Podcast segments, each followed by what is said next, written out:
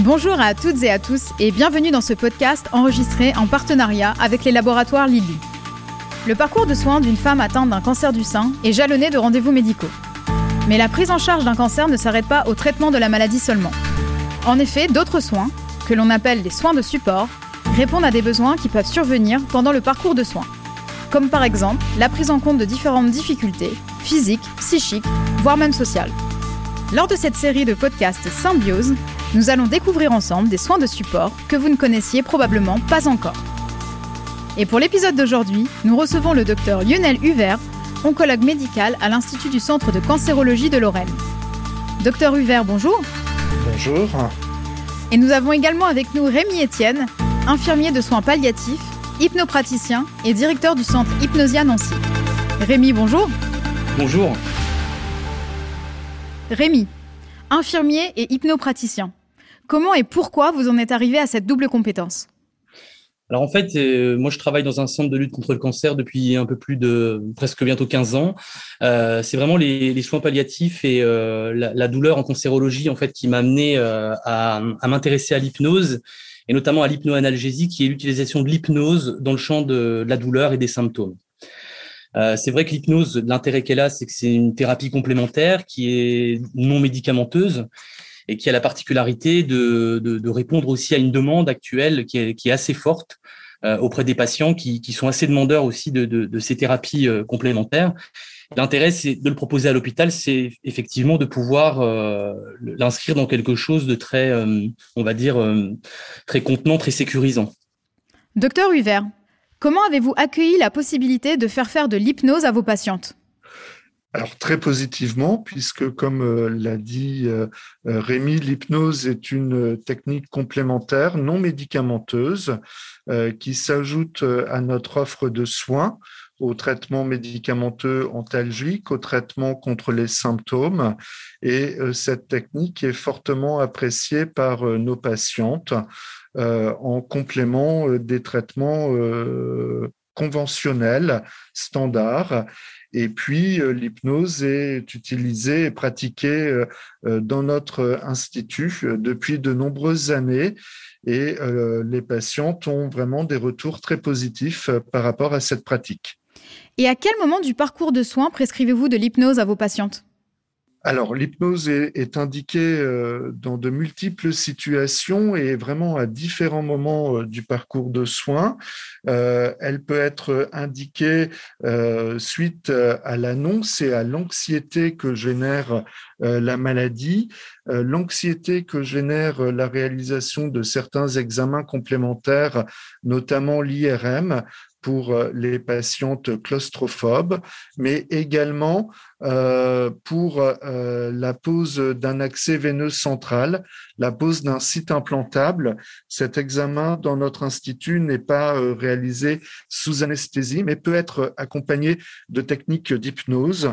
L'hypnose peut être également indiquée en cas de troubles digestifs à type de nausées, vomissements, mais également en cas de troubles du sommeil, en cas de douleur et puis, de manière plus tardive dans le parcours de soins, euh, l'hypnose peut être indiquée euh, quand il y a des bouffées de chaleur euh, difficiles à supporter et également dans une situation parallèle en termes de sevrage tabagique où l'hypnose peut avoir une aide.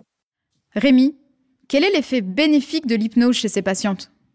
Alors l'effet bénéfique de l'hypnose, il est, il est multiple. On a, on a un effet post-séance hein, qui est en lien avec euh, l'état de l'état singulier dans lequel le patient va se, se retrouver quand il est en hypnose. L'hypnose, en fait, c'est un état de conscience modifié qui est un état tout à fait naturel mais dont le patient euh, finalement ne, se sert pas, euh, j'ai envie de dire, euh, consciemment, de manière effective au quotidien, s'il n'est pas guidé en fait dans ce processus par un, hypnopraticien. Donc l'idée c'est vraiment d'autonomiser en fait le patient aux techniques hypnotiques pour qu'il puisse s'en servir en dehors aussi des séances avec le thérapeute pour pouvoir contrôler des symptômes. Donc ça va être de la douleur, comme le disait le docteur Huvert, ça va être des symptômes pénibles, des nausées d'anticipation en cours de chimiothérapie, des bouffées de chaleur, etc. Donc l'effet il est déjà, j'ai envie de dire en lien avec la, technique en elle-même. Et puis, il y aura un effet indirect aussi plus avec plus en lien finalement avec le principe d'autonomie, c'est-à-dire que le patient, comme il va utiliser des techniques hypnotiques pour son propre compte, il y aura, il va retrouver un sentiment de contrôle aussi par rapport à cette symptomatologie, se sentir impliqué, être proactif, être vraiment un acteur de, sa prise en charge. Docteur Huvert, comment est-ce que les patientes reçoivent cette opportunité de faire de l'hypnose dans leur parcours de soins. De manière euh, très positive, euh, puisqu'elles euh, enregistrent très rapidement un bénéfice à cette technique. Et donc ça aide à améliorer la tolérance, l'observance au traitement et leur qualité de vie. Est-ce que vous donnez cette opportunité à toutes vos patientes? Alors, habituellement, quand je leur propose, je leur euh, en parle. Euh, la plupart connaissent euh, la technique, mais pas dans les détails. donc, je propose un rendez-vous de consultation avec Rémi pour déjà faire connaissance. Et puis, moi, j'appelle très facilement Rémi pour avoir confirmation de l'indication et pour lui parler en amont euh, de la patiente, de son parcours et euh, de ce qu'on attend dans euh, la pratique de l'hypnose. Et il me confirme ou non l'indication et c'est après, cela est réalisé en plusieurs étapes, mais toujours avec une connaissance de la patiente et de son parcours. Rémi, dans quel état d'esprit sont les patientes quand elles arrivent en consultation avec vous? Écoutez, euh, souvent elles sont un peu curieuses. Il y a une forme de curiosité. Donc, ce qui est très rassurant, c'est le fait que ce soit proposé à l'hôpital euh, et indiqué par euh, par l'oncologue. Il y, a, comme ça un sentiment de de, multidisciplinarité. On, va dire que effectivement les patients vont être se sentir contenus. alors il y aura toujours il y aura toujours un, un petit point d'information qui sera fait avec les patients, patients et patientes hein, euh, en amont euh, pour euh, expliquer ce qu'est l'hypnose, ce que ça peut leur apporter au quotidien, comment ça peut s'inscrire aussi dans leur dans un fonctionnement, on va dire un peu plus routinier, grâce aux techniques d'auto-hypnose. J'ai envie de dire, d'une manière générale, les gens sont plutôt ouverts à ces à ces pratiques-là même si par moment on est obligé de faire des petits recadrages parce qu'il peut y avoir une confusion avec l'hypnose de spectacle. Est-ce qu'il y a un coût pour les patientes? Bah le, non. Euh, alors le, coût direct pour les patients est nul, c'est-à-dire que ça fait partie de leur parcours de soins. Ils viennent en consultation, euh, ils sont adressés en fait euh, la plupart du temps par les, médecins, les oncologues, mais aussi par les équipes de soins le coût de prise en charge est nul dans le sens où ça fait partie en fait de, de consultations euh, euh classiques qui est pris en, fait en charge par l'établissement. Je parle de coût, euh, il n'y a pas de coût direct parce qu'il y a quand même un coût financier dans, dans le sens où ben le, ce poste-là euh, nécessite quand même d'être d'être rémunéré, mais c'est l'établissement qui prend à sa charge en fait le, le coût du le coût de ces séances d'hypnose en fait. Quel conseil donner aux praticiens qui nous écoutent et qui voudraient en savoir plus sur la mise en place de l'hypnose dans le cadre d'un parcours de soins? Alors, Rémi est l'auteur de plusieurs ouvrages euh, qui sont très intéressants.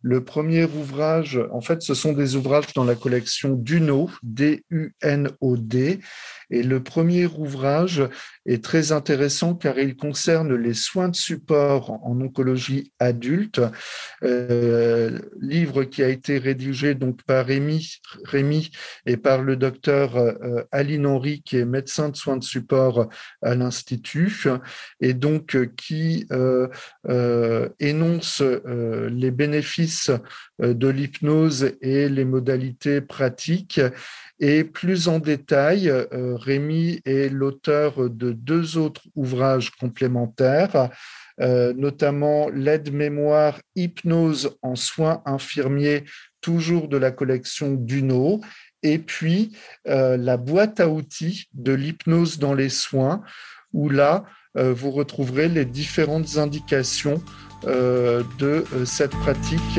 complémentaire. Merci à vous deux pour ce point de vue qui pourra, je l'espère, inspirer d'autres praticiens à mettre en place des initiatives comme celle-ci dans leur centre. Merci à vous, chères auditrices et auditeurs, pour votre fidélité. Quant à moi, je vous donne rendez-vous le mois prochain pour un nouveau podcast Symbiose.